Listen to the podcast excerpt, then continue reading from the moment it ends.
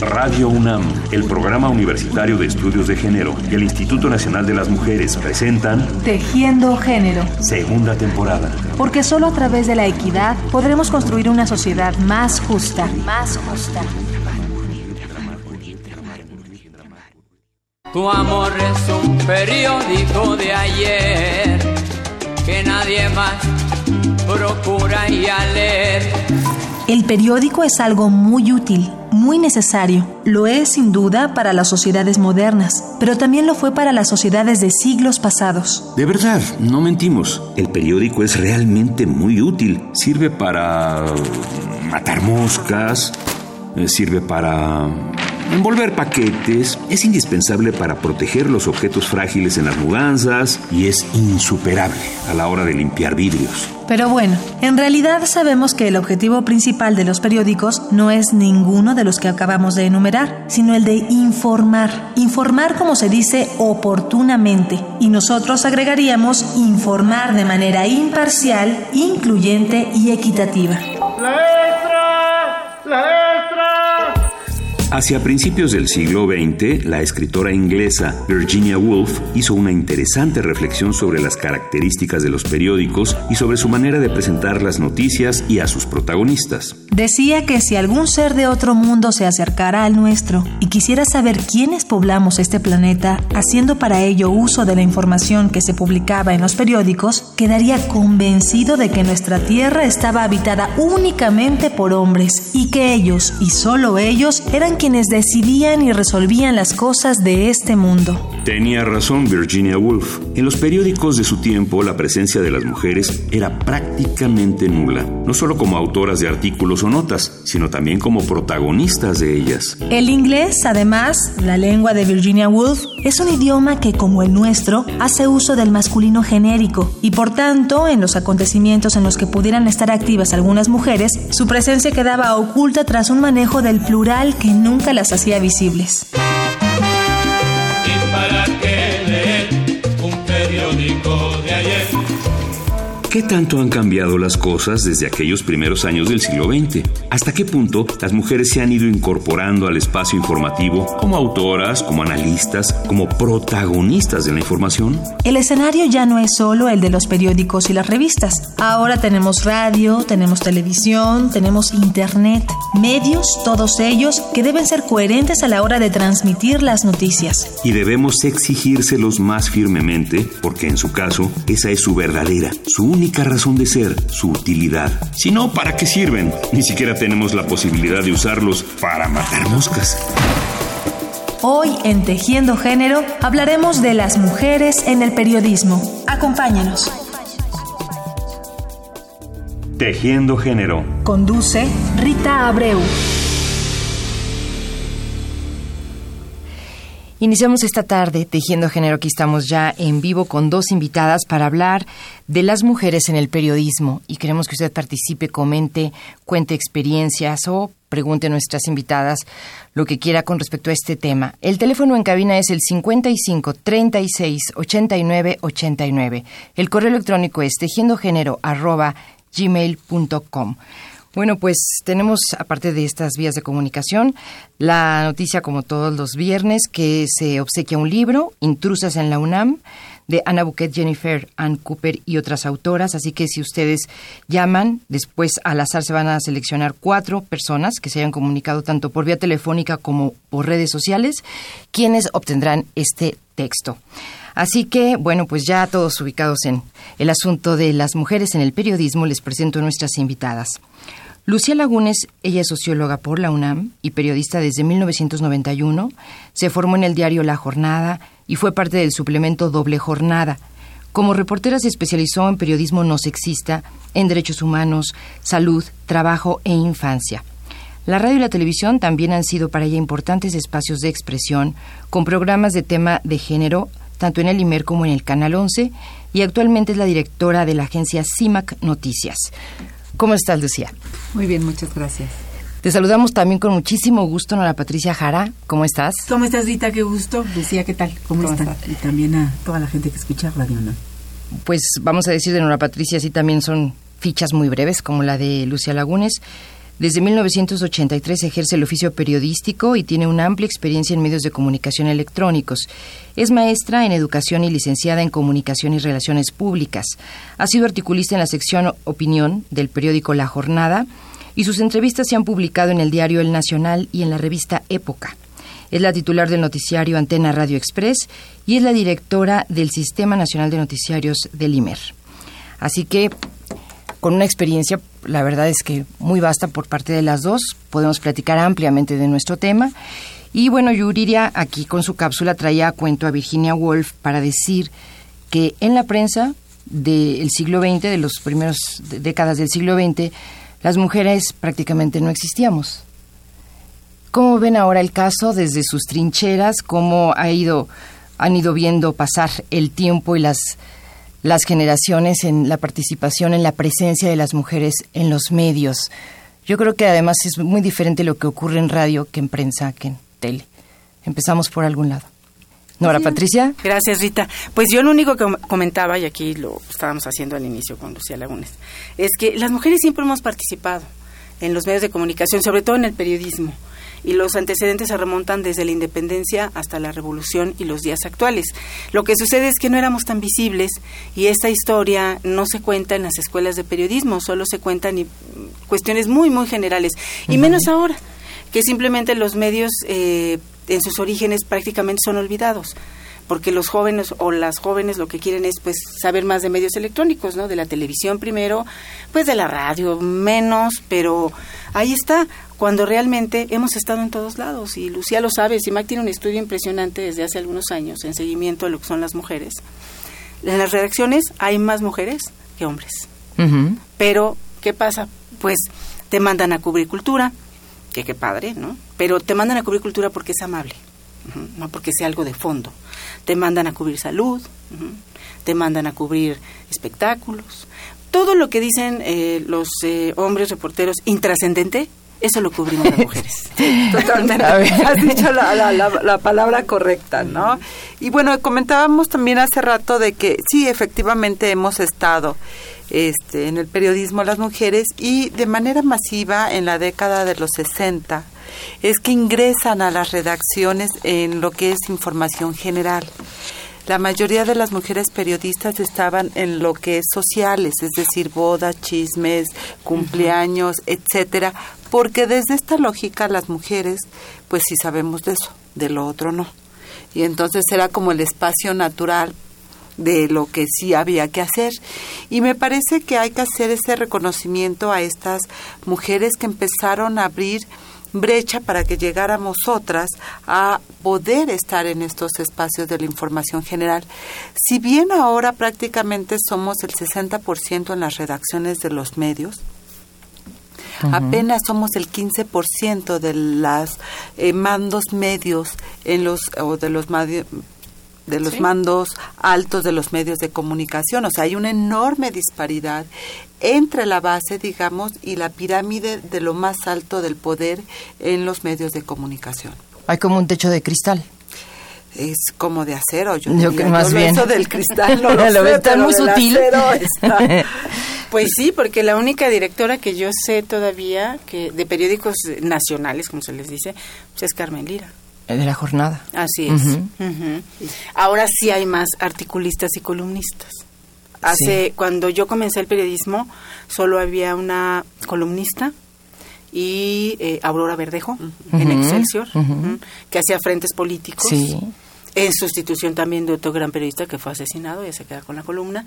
Pero también eh, había una escritora que era la única que escribía artículo de fondo en esas páginas. Y párale de contar, no había más. Había reporteras. Sí. Y reporteras buenas, que ya cubrían presidencia y, eran mencionadas por sus columnas y por todo lo que hacían.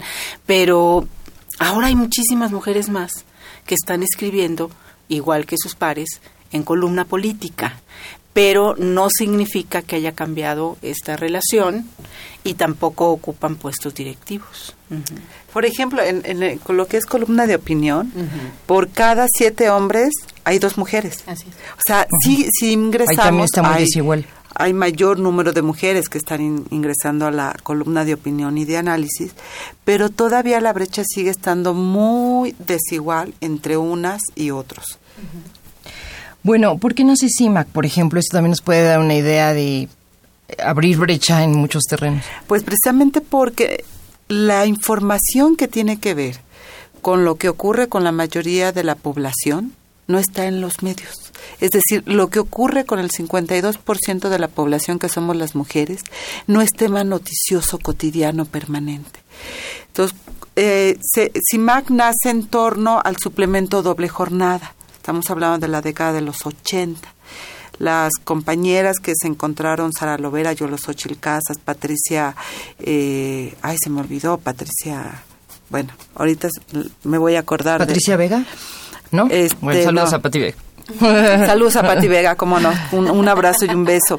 Este, bueno, ya omití algunos nombres, ellas reflexionan, porque ya venían, venían del periodismo, venían, esta Pati que se me olvidó y, y que estaba en Notimex, por ejemplo, eh, sí, eran mujeres que estaban en los medios y que tenían una preocupación y un interés por hacer visible la condición social de las mujeres en los medios de comunicación. Y en el nacimiento de Doble Jornada, este suplemento que nace en 1988 en el periódico La Jornada, ellas mismas hacen la reflexión de por qué conformarse solo con un suplemento y no con todas las páginas de los medios y con todos los espacios de los medios. Así que van tejiendo precisamente qué hacer. Y es así como nace CIMAC, porque desde el inicio la idea es hacer periodismo con perspectiva de género y poder ofrecerlo a los medios de comunicación como una forma de decir, miren, sí se puede hacer periodismo, buen periodismo desde otro lado. CIMAC es Comunicación e Información de la Mujer. AC. Así. AC. ¿Y nacen ustedes hace cuánto, Lucía? Eh, nacimos en 1988 ah, igual, igual. y formalmente nos constituimos como asociación civil en 1991. Muy bien. Por otra parte, en el IMER, Nora Patricia, eh, pues no has visto el IMER desde hace 20 años, como todas las que andamos más o menos en estas edades. Eh, ¿Qué cambios has notado en lo que es la participación, la forma de trabajo eh, de las mujeres que van ingresando, de las nuevas generaciones? ¿Qué ha ido pasando? Desde que yo conozco el Instituto Mexicano de la Radio, eh, yo siempre he visto mujeres trabajando ahí y en puestos directivos, jefaturas. Eh, sí hubo un gran cambio hace 12 años porque se incorporaron ya a niveles directivos más altos, pues mujeres, o sea, en noticias sí había habido directoras mujeres, pero no había habido directora general. Y ahorita, bueno, ya van dos directoras generales, es. ¿no? Dolores. Beistegui y Ana Cecilia Terrazas. En 30 Y años de vida del IMER. Así es, y eso es bien importante, porque abre la posibilidad de que veas las cosas desde otra perspectiva. Las mujeres no eh, administran ni gobiernan igual que los hombres, lo hacen diferente, casi siempre, no todas, pero hay una buena mayoría, si hay un compromiso además de género. Y esto permitió, a mí me parece en lo personal, que se incorporaran más mujeres ¿sí? en distintas áreas del mismo instituto. Eh, antes era pues, el IMER había muchas trabajadoras en distintos niveles, incluso en jefaturas, pero en niveles directivos era el club de Toby, puros hombres. Sí, mucho tiempo. Sí, mucho tiempo, regularmente, este, y uno no se daba cuenta hasta que te decían, ay, qué bueno que estuvo ahí. Sí. ¿Y, y dónde iba a estar? ¿no? O sea, no te das cuenta. Y además yo vengo de una generación donde eh, al final aprovechamos quienes lo hicimos de, de manera natural, pues esta apertura a los espacios laborales que abrieron las feministas en México. Y esto es muy importante. Yo sí me molesto cuando las mujeres, eh, las mismas mujeres no quieren reconocer lo que han hecho las feministas en la historia del mundo y de México. Gracias a estas mujeres, eh, primero las sufragistas que se tiraban a los pies de los caballos en las carreras allá en Inglaterra para pedir el derecho al voto y sacrificaban su vida. Mujeres de clase media y alta, ¿eh? Esto es muy importante, mujeres educadas Sí, sí. hasta pasando por las eh, feministas eh, estadounidenses que han dado gran impulso a la libertad laboral y de expresión de las mujeres en América Latina. Y lo tenemos que decir. Pero lo importante fue que mujeres en nuestro país tomaron estas ideas, las alimentaron con su realidad. Y pues yo soy una generación que jamás se le ocurrió que ser mujer era un impedimento para algo. Uno simplemente iba, estudiaba. Llegabas y pedías el y trabajo, pedías el como nos trabajo, contabas y antes no se daba uno cuenta de que uno era mujer. O, vamos, yo me siento igual. Claro. Mi capacidad para mí era igual. Entonces, gracias a estas mujeres, yo sí se los agradezco siempre y creo que se los debo seguir reconociendo. El teléfono en cabina 55 36 89 89. Si prefiere la vía electrónica, escríbanos a tejiendogénero@gmail.com y en Facebook y en Twitter nos encuentran como Tejiendo Género. Vamos a otra cápsula.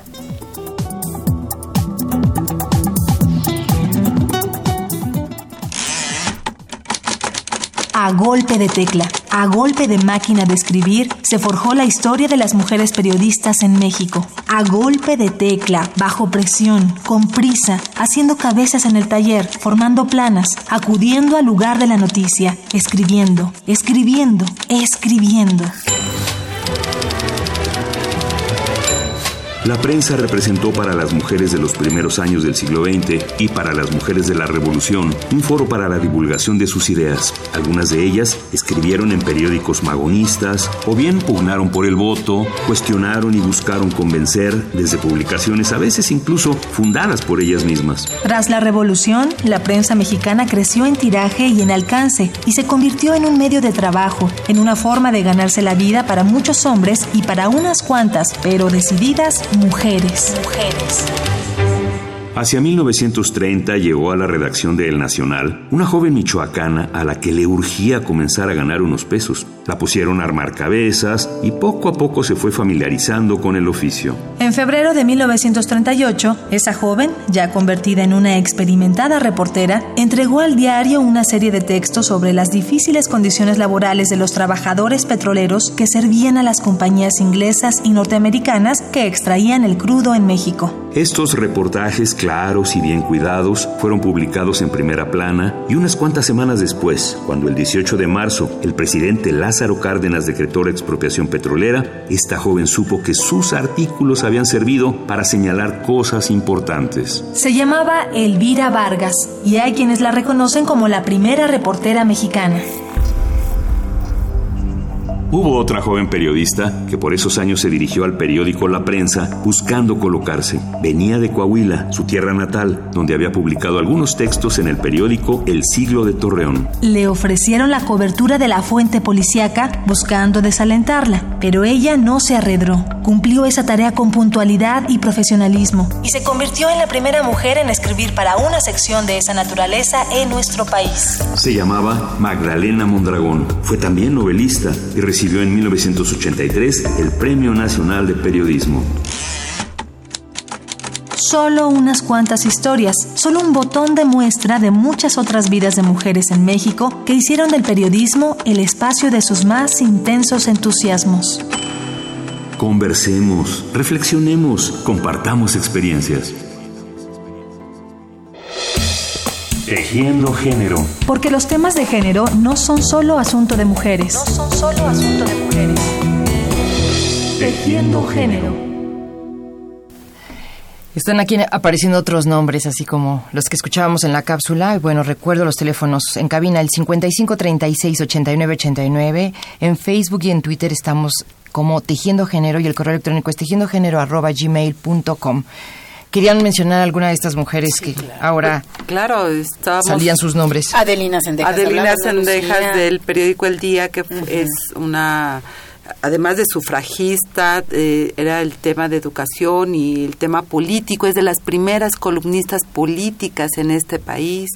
Estábamos recordando a María Guerra, que se nos escucha, un beso enorme, Ay, sí, que creó la página La Mujer en el Mundo en el periódico El Día. Sí, sí, sí. Esperanza Brito, nuestra querida Esperanza Así es. también, que abrió y, y además metiéndose en temas nada sencillos. Esperanza empezó a hablar de el derecho a la maternidad, el aborto, o sea, temas que eran bastante polémicos. Por y- supuesto. Y Bien. fundadora, junto De con otras FEM, mujeres, sí. de FEM. De FEM, sí. Así es. Que hasta hace es. poco circuló. Sí. Sí, en sí, sí, papeles, sí, en sí, fin, sí. y lo que decíamos es efectivamente tenemos tenemos ancestras que hay que seguirlas reconociendo, ¿no?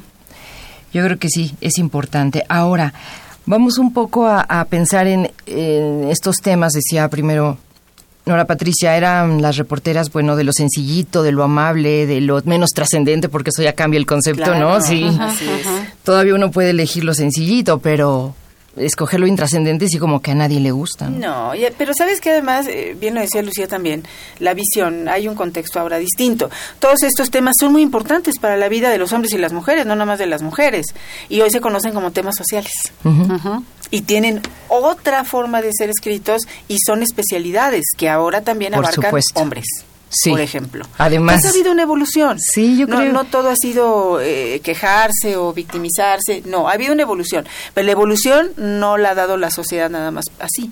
Las mujeres hemos tenido que ganar cada paso a lo largo de la historia.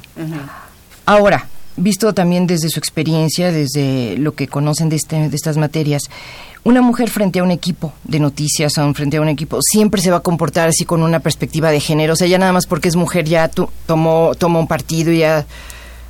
No, claro que no, digo, el tener cuerpo de mujer no quiere decir que tienes la perspectiva de género. Este, porque esto es es un desarrollo, lo que decía hace un minuto Nora Patricia en términos de, bueno, uno llegaba al mundo como cualquier persona y creía que así era. Así es, ¿por qué te ibas a pensar? ¿Por qué esta mirada se va construyendo cuando tú te vas preguntando si esto que ocurre es así por alguna razón? Cuando las mujeres nos empezamos a preguntar si es normal desde la casa o por qué desde la casa las mujeres hacemos ciertas tareas y los hombres otras, por qué en la escuela hacemos ciertas carreras y los hombres otras, o por qué no estamos en otras carreras, o por qué nos cuesta tanto trabajo, o por qué somos tan poquitas ingenieras. Y cuando entras al mercado de trabajo y te preguntas ¿y por qué? Vas a tener que empezar a buscar respuestas de esos porqués. Y es ahí cuando tú empiezas a tomar conciencia de que hay una cosa que se llama discriminación y que eso te marca y que eso no solo te marca a ti, sino marca a esta la gran mayoría de la población y que va en contra de ti. Y eso no es sencillo, no es fácil, no se, no se adquiere porque te tomas un jugo en la mañana o porque naciste así. Las feministas no nacemos siendo feministas, nos hacemos feministas. Y creo que eso es muy importante porque eh, eh, es muy fácil que la gente diga, ay, bueno, hasta las mujeres ya ves cómo son. Son ustedes las malas del cuento con ustedes mismas. Y nos responsabilizan de esta situación cuando no miran todo el contexto de lo que implica. Una mujer que llega a un puesto de dirección en las noticias viene educada exactamente de la misma manera que un hombre en términos de lo que es noticioso, en términos de lo que es importante, en términos de lo que sí hay que cubrir. Y entonces solo cuando a- tú miras que el mundo es distinto y que habemos mujeres y que tendríamos que explicar lo que ocurre con ellas, es que dices, no, bueno, mi información también tiene que empezar a reportar esa realidad. Sí, en esto eh, Nora yo coincido. Y, y bueno, también hay que, que pensar que las experiencias, eh, yo insisto mucho, cambian. Yo no habría hecho la mayor parte de las cosas que he hecho periodísticamente hablando sin el apoyo y la colaboración de las mujeres. Y no lo pedí y nunca se me ocurrió, sino que poco a poco me fui encontrando con gente maravillosa, con mujeres increíbles, con grupos de mujeres, asociaciones distintas, de todo tipo, de todas creencias religiosas, unas no feministas también, que también se vale, pero sí solidarias con el género. Y gracias a todas estas mujeres uno va construyendo también una carrera profesional.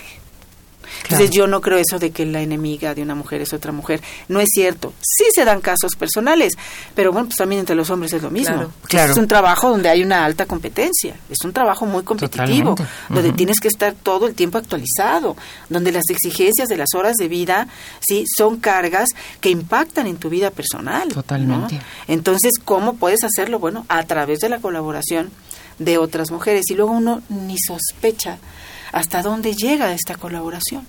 En mi vida ha sido así y yo me siento muy, muy contenta de que me hayan arropado muchas mujeres desde, pues, edad muy temprana, ¿no? Por ejemplo.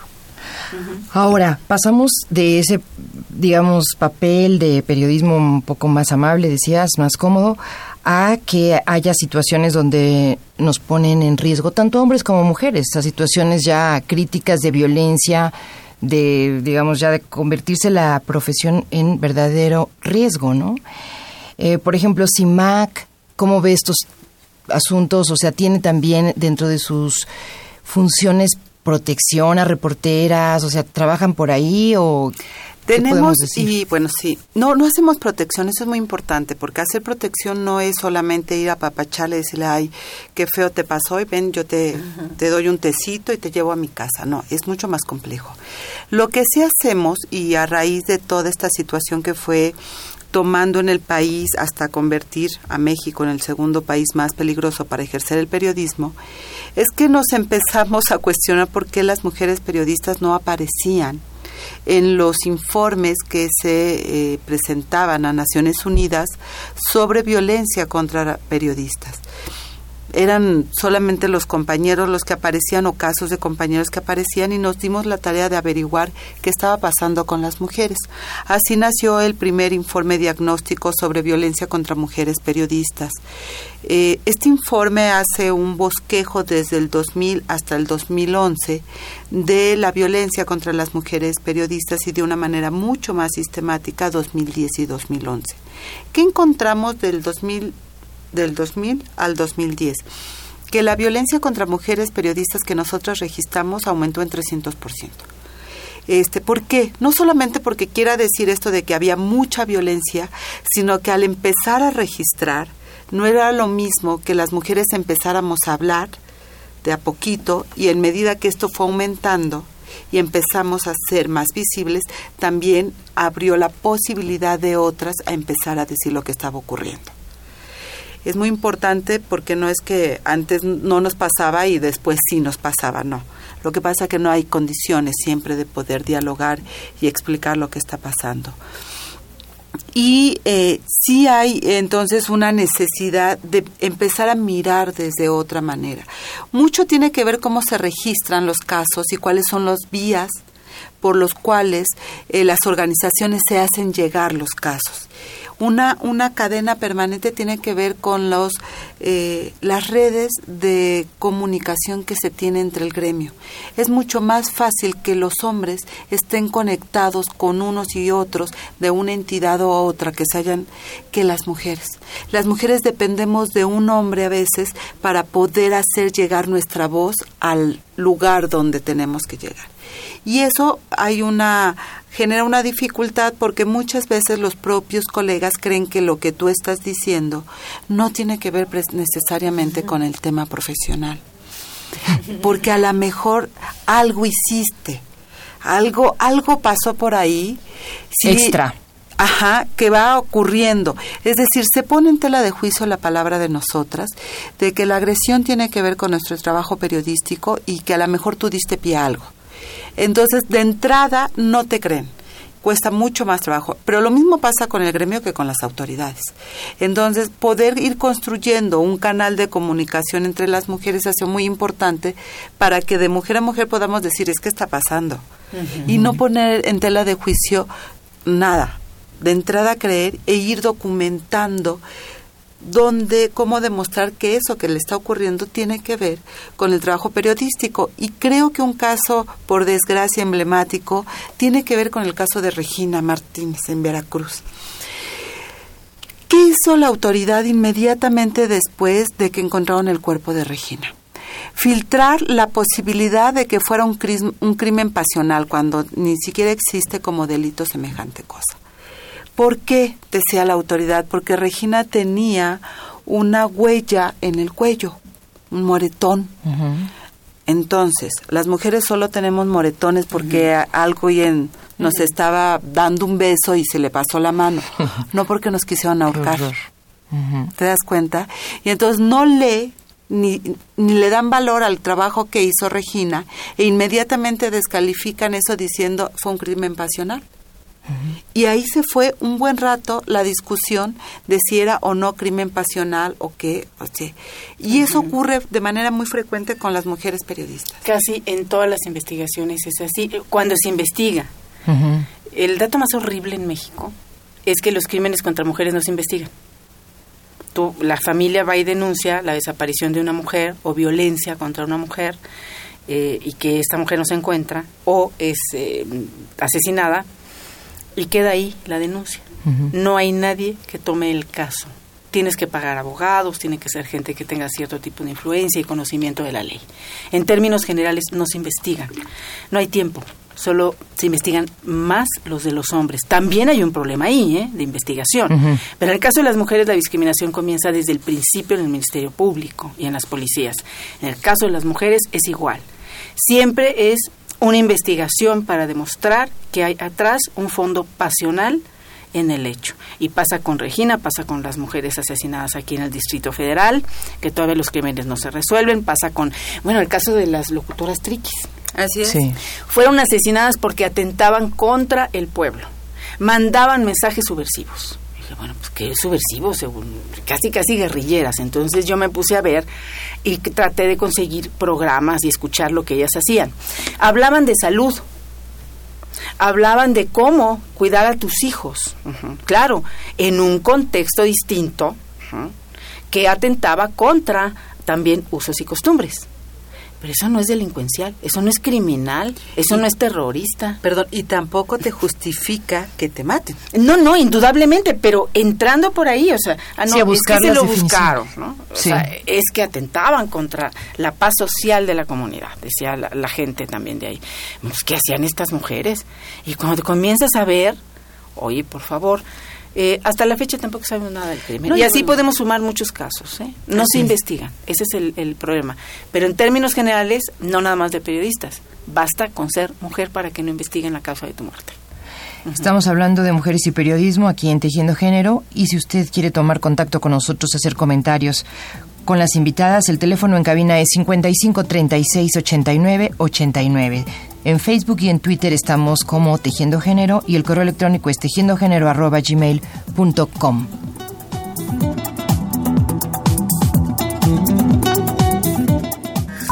Lo que quiero que distinga mi trabajo y en eso consiste mi método principal es allegarme la documentación. No me contento, como suele ocurrir, con leer la información de los periódicos sobre los hechos.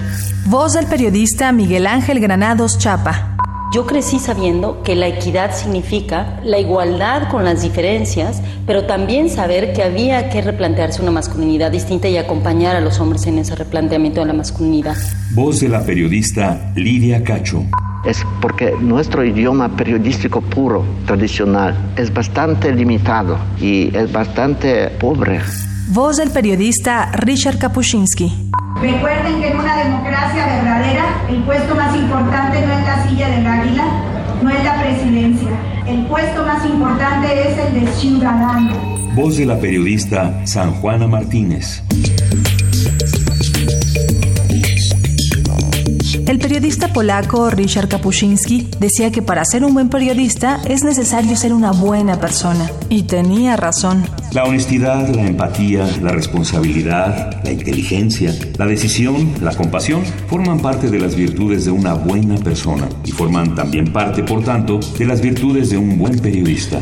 Ninguna de estas virtudes puede estar ajena a la inclusión, a la equidad, a la capacidad de observar a nuestra sociedad como un todo complejo compuesto por infinidad de hombres y de mujeres, como un todo complejo al que todos y todas le damos sentido. Es por eso que ninguna de estas virtudes puede ser ajena a la urgente necesidad de la construcción de un periodismo no sexista. Un periodismo que debe construirse desde la reflexión, pero también desde el día a día de reportaje, desde la nota a nota de la redacción desde el oído atento de quien entrevista, desde la voz cotidiana de quien comunica. La construcción de un periodismo no sexista es, sin duda, la construcción de un mejor periodismo.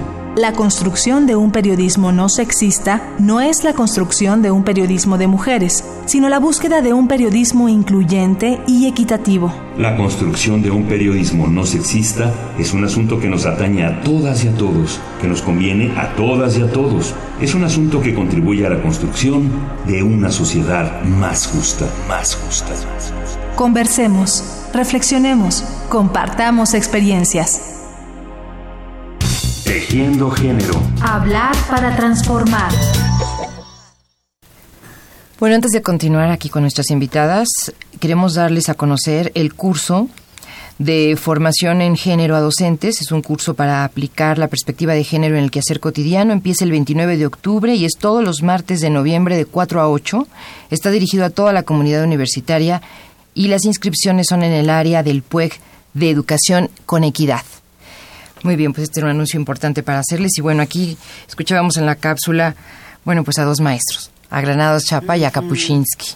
Y Lucía, aquí Y Lucía nos trae tiene un calendario del de SMART. 2014. Pero aquí traes una frase, Kapuczynski. Así es, y que lo tomamos con toda la intención porque tiene que ver con esta propuesta de construir un periodismo no sexista. Y Kapuscinski dice esto. Todo el lado humanista de nuestra escritura de reporteros radica en el esfuerzo de transmitir la imagen de un mundo auténtico, verdadero y no una colección de estereotipos.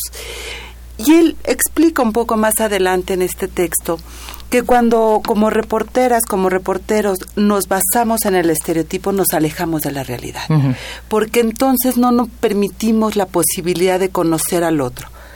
Nuestra fuente, la situación, porque ya traemos un prejuicio de lo que queremos ver y entonces vamos a ver eso que nosotros en nuestra cabeza decimos que es lo que queremos ver. Claro. Y eso te hace un mal periodista, no importa Sí. si eres hombre o mujer. Pues de forma, simplemente, Así ¿no? es, completamente. Y nuestro compromiso es tratar de buscar la verdad. Se supone que para eso estamos. Entonces, yo sí creo que sí, las mujeres vemos el mundo distinto, sí contribuimos a lo que es ampliar la visión de la sociedad, porque estamos viendo también la otra parte de ella, pero al final también estamos obligados a hacer buen periodismo. Al final, o sea, las mujeres y los hombres hacemos buen o mal periodismo. No importa el género ahí, ¿no?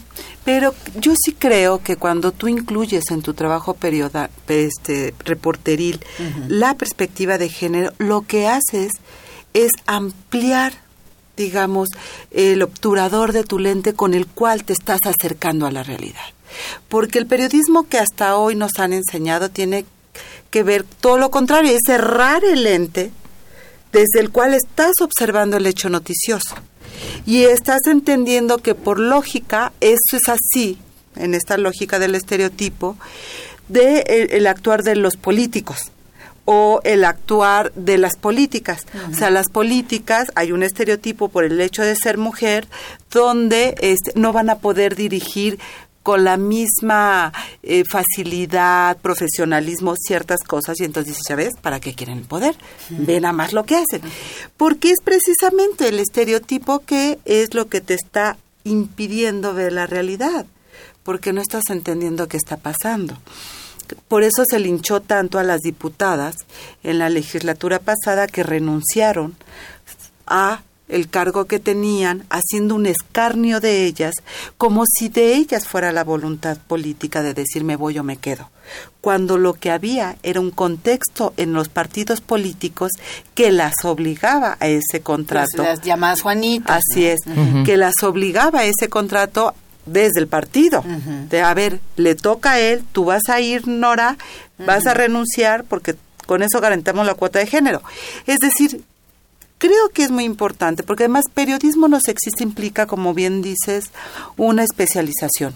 No es sencillo, no es las los, no es solamente hablar de mujeres, porque luego dices, no, si yo hago periodismo no sexista, si hablo de las mujeres, de cocina y eso, pero hablo de las mujeres. Sí. No, bueno, no, no es eso, periodismo sí, no sí. sexista. Es verdad que hay que entenderlo. Vaya, no es a la primera. Y, y yo también quiero que Nora nos cuente, si te parece, Lucía, lo que ha ido pasando también con el lenguaje, pensando en que, bueno, es un paso seguramente importante, no es el único. ¿Cuál ha sido la experiencia del IMER con este asunto de- del periodismo no sexista? ¿Cómo lo han llevado a cabo o en qué paso van? Pues ya vamos, mira, en un paso que es muy importante, porque ya estás hablando de generaciones en la redacción que se han incorporado en los últimos años, que ya utilizan, hombres y mujeres, un lenguaje de género. Eh, al principio sí había cierta reticencia, sobre todo por el cuidado del lenguaje. Entonces, esa palabra no existe en la Real Academia de la Lengua, ¿no? En el diccionario. Uy, ¿qué tiene que no exista? Marcela Lagarde tiene un punto que a mí me agrada cuando dice, hoy decimos niños y niñas, decimos los jóvenes. ¿Por qué no decimos las jóvenes? Ah, horror, horror, está violentando el lenguaje. No, como García Márquez. A veces el lenguaje tiene que transformarse, no necesariamente es el de la academia, es el lenguaje cotidiano, es el lenguaje de las calles, pero ese también tiene que subir de nivel y nos tiene que incorporar. Sí hemos tenido también una deformación, yo creo que desde la parte política, cuando él y las, o los y las, ¿no? de Fox, se decía que eso era ya el paradigma del lenguaje en género. No, no lo es. No, no es un lenguaje incluyente, evidentemente, cuando te está diciendo las lavadoras de patas, ¿no? De dos patas. Eso no es. Se trata de darle también un espacio a los dos géneros, ¿sí? sin excluir a ninguno. Yo tengo una experiencia muy particular, por eso yo empecé a utilizar el lenguaje de género hace muchos años cuando iba con mis hijas, íbamos con unas amiguitas y unos amiguitos pequeñitas en el auto, íbamos al colegio, pues hacíamos la ronda, me tocaba a mí, era el día del, del niño. Entonces, este, dice una de las amiguitas, ay, va a haber fiesta porque es el día del niño. Y se voltean los dos niños que están en el auto. Pero para ti no, porque es del niño, no es de las niñas. ¿Verdad, Nora, que no es de las niñas? Sí, literalmente. Pues. Claro. Lo que no nombras no existe. Exacto. Así es. Y ahí es cuando entiendes. Dices, claro, claro que es del niño y de la niña. Y le vamos a decir así, del niño y de la niña, porque todos deben estar incluidos. Eso tiene un impacto en el comportamiento social. Totalmente. Sí hay una, una acción que obedece a esto. Y en algunas comunidades las niñas se excluían del festejo, porque eran niñas. Así de sencillo, ¿eh? ¿Qué opinan de estos personajes que se vuelven también protagonistas de la información y que pueden ser la Reina del Sur, mi Sinaloa, lo comandante Lore? Y todavía la semana pasada nuestros invitados traían a cuento a las que deportistas también decirles, veamos a la linda fulanita, en las narraciones. Dice, cosas que jamás le darías lindo chicharito. ¿No? Que no hay necesidad de decirle lindo chicharito. Al bien perfumado chicharito. Sin embargo, para las mujeres hay que poner un pequeño. ¿Qué tiene que ver con el estereotipo? Eh? Mira, eh, este asunto de, claro, las mujeres, el estereotipo dice que las mujeres tenemos que ser femeninas. Entonces, ¿qué es lo femenino?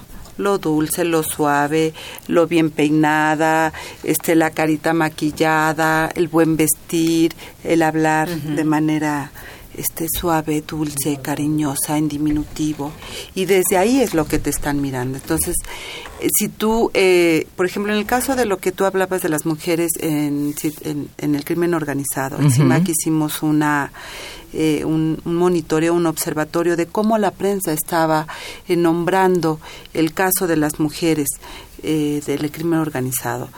Y bueno, un maestro del periodismo aquí en México hizo una entrevista a una de las de, de, las mujeres que acabas de mencionar, que es a Beltrán, y la forma en que describe es absolutamente desde el estereotipo del cuerpo y la supuesta belleza que una mujer tendría que tener, su voluptuosidad, sus senos. Y cuando tú terminas de leer la entrevista, te quedas preguntando, ¿y quién es esa mujer además de un cuerpo? Claro. No hay más.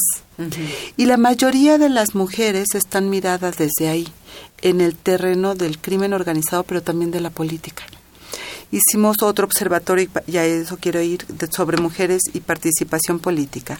Y hay cuatro ejes en que encontramos de cómo en, el oficio periodístico se estuvo mirando a las mujeres. Desde el aspecto físico, que tenía que ver con la vestimenta, con los zapatos, con el bolso y con los accesorios desde su papel tradicional, es decir, de madres, de esposas, de hijas, de hermanas, y dos, dos ejes que nos llamaban mucho la atención. Uno, el desempoderamiento de las mujeres. Es decir, las mujeres no están hechas para el poder. ¿Quién les dijo? No saben hacer con él nada. Este, no, no pueden. Que va ligado al otro, es la imposibilidad de las mujeres para ser líderes. Y esto se reflejó mucho en la candidata presidencial, que fue la que más, obviamente, noticias tuvo en el proceso electoral, donde todo el tiempo se cuestionaba. Hay algunas cabezas de las notas que eran absolutamente... ¿Pero hablas de Josefina? De Josefina Vázquez Mota. Por ejemplo, en, en, en su arranque de campaña, ella llevaba unos zapatos que le quedaban un poco grandes. Y entonces se dieron cuenta de eso y entonces la cabeza es, le quedan grandes los zapatos. Metáfora de... La, la implicación. Claro, Sí, claro. por supuesto. Sí, sí. Y después el otro tema era jefa de quién. ¿De quién es jefa? ¿Se acuerdan que le empezaron a nombrar jefa? Sí, sí. Y entonces todo venía a cuestionar si de quién, ni de su Sí. casa decían. Bueno, ella también le han criticado que haya dicho lo de las faldas, ¿no? Voy a hacer una... Uh, sí, que gobernar, pero- que gobernaré con pantalón. Pero más allá de eso, es decir, todo el tiempo el mensaje subliminal que se está ma- mandando es cuestionar la posibilidad real de las mujeres acceder al poder. O nos queda grande, o no sabemos ser jefas, o no tenemos posibilidades porque nadie nos va a hacer caso. Es decir, todo el tiempo en el caso de Josefina era, ella no sabe controlar su equipo, por eso hacen sus tonterías, por eso no no sé qué. Yo que ella ya lo hubiera, ningún hombre hubiera aceptado eso. Es decir, todo el tiempo era demostrar que no sabemos poder. Y en el caso de las mujeres en el crimen organizado, se añade un tema que tiene que ver con el amor. O sea, el amor nos pone una venda, nos ciega y entonces vamos corriendo tras el hombre y por eso caemos en las garras del crimen. Es decir, somos entes que no tenemos voluntad, que no tomamos decisiones y que la corriente nos lleva a, a cosas que no decidimos, ni a la política ni al crimen. Y eso es muy fuerte en términos de mensaje hacia lo que vas mostrando, porque las noticias, el, todo el tema noticioso, desde mi punto de vista, tiene que ver con la agenda que vas colocando en la sociedad como lo importante y los personajes que vas colocando en la sociedad como actores políticos con poder para decidir los eh, rumbos de la nación. Y ahí las mujeres no estamos. Y cuando estamos, estamos desde este cuestionamiento. Entonces, imagínate desde esta fuerza simbólica que tenemos quienes construimos la noticia, cuando las excluimos, nos excluimos del mundo, como decía Virginia Woolf. Sí, sí, sí, sí. Pero yo imagino, por ejemplo, alguien en el papel, en el papel de Nora, por un lado tienes reporteras. Por Sí, un lado, claro, ajá, por un lado tienes Sí. que manejar un equipo mixto y quizás este quién quiere que notas y, y tú hasta qué punto puedes decir, bueno, vete a la peligrosa tú, fulana. No sé. tú- Y por otro lado, si quieres hacer un equilibrio informativo, pues también tienes un universo más masculino, o sea, mayoritariamente masculino que femenino, como equilibras, ¿no? Por su capacidad, yo nunca he pensado en si es hombre o es mujer. De ninguna manera, ni siquiera se me ocurre. Tiene que ver con la capacidad de cada quien y el conocimiento del tema. Quién está investigando qué, qué fuente se tiene, si le corresponde o no dentro de esa fuente de información, que es donde se saca toda la, la, la- la noticia, donde se hacen las coberturas. Eh, donde sí ponemos atención en cuanto al género, por ejemplo, es en la opinión. Ajá. Ahí tratas de... Porque eh, sí, ahí equilibramos muy, muy forzadamente por una razón.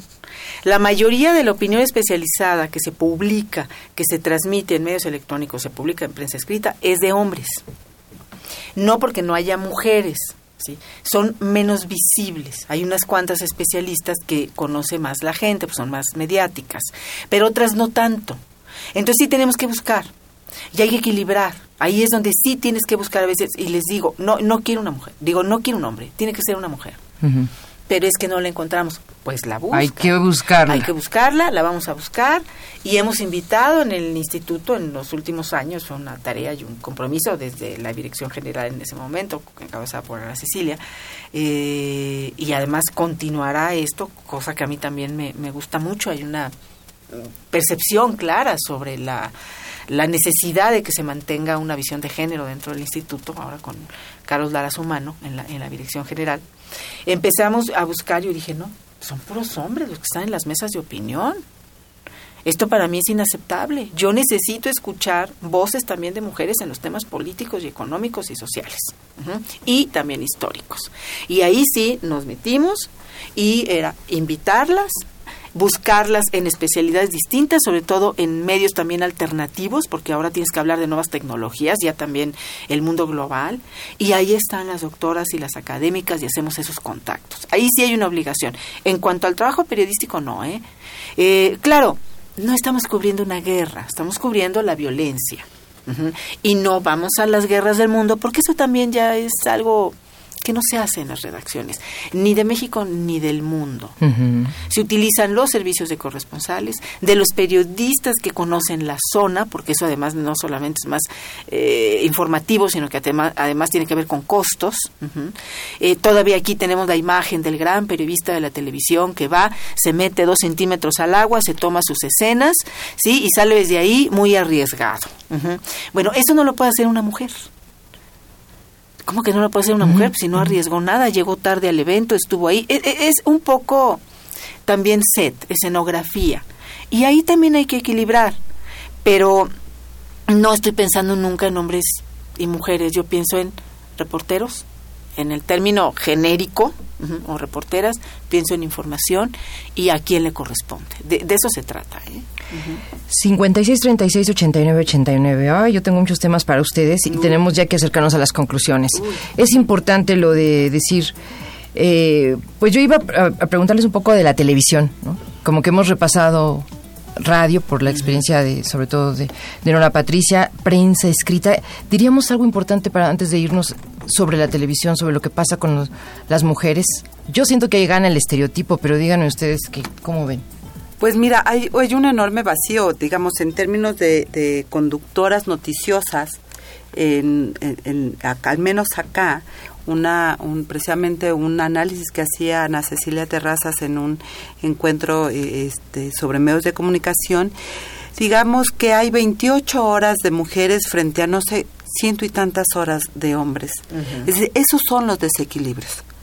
Eh, hay pocas mujeres conduciendo solas programas, la mayoría está en duplas y muchas veces con un papel secundario.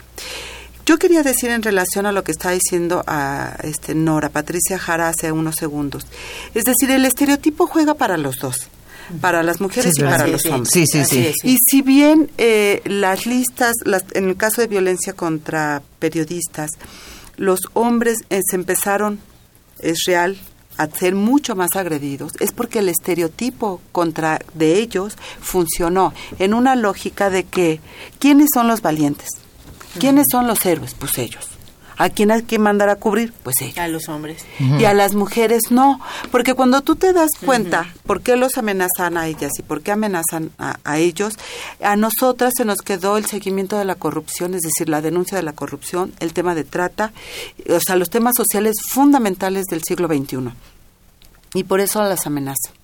Y a ellos el crimen organizado, porque a eso los mandaron porque estaban cubriendo la nota roja.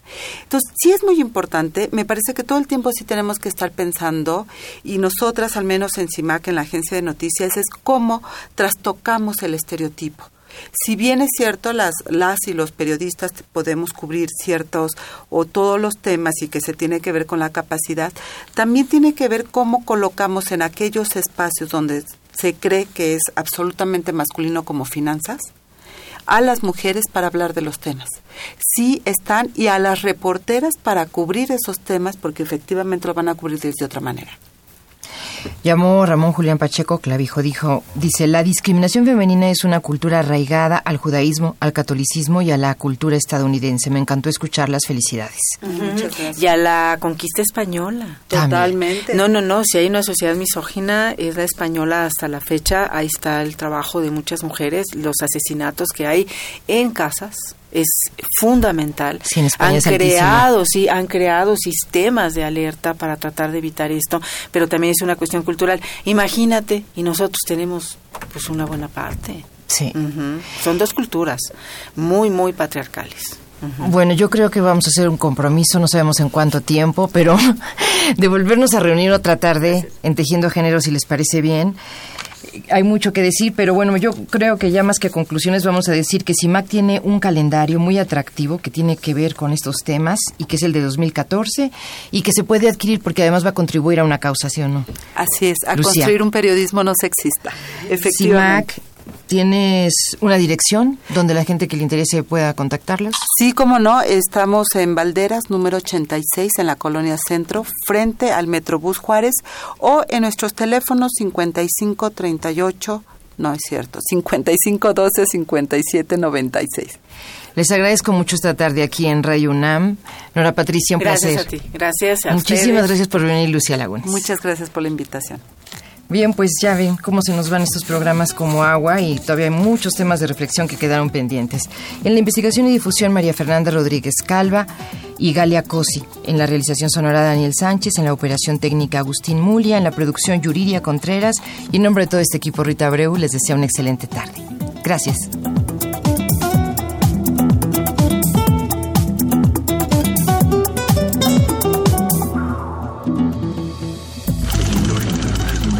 Radio UNAM, el Programa Universitario de Estudios de Género y el Instituto Nacional de las Mujeres presentaron Tejiendo género. segunda temporada. Porque solo a través de la equidad podremos construir una sociedad más justa. Más justa.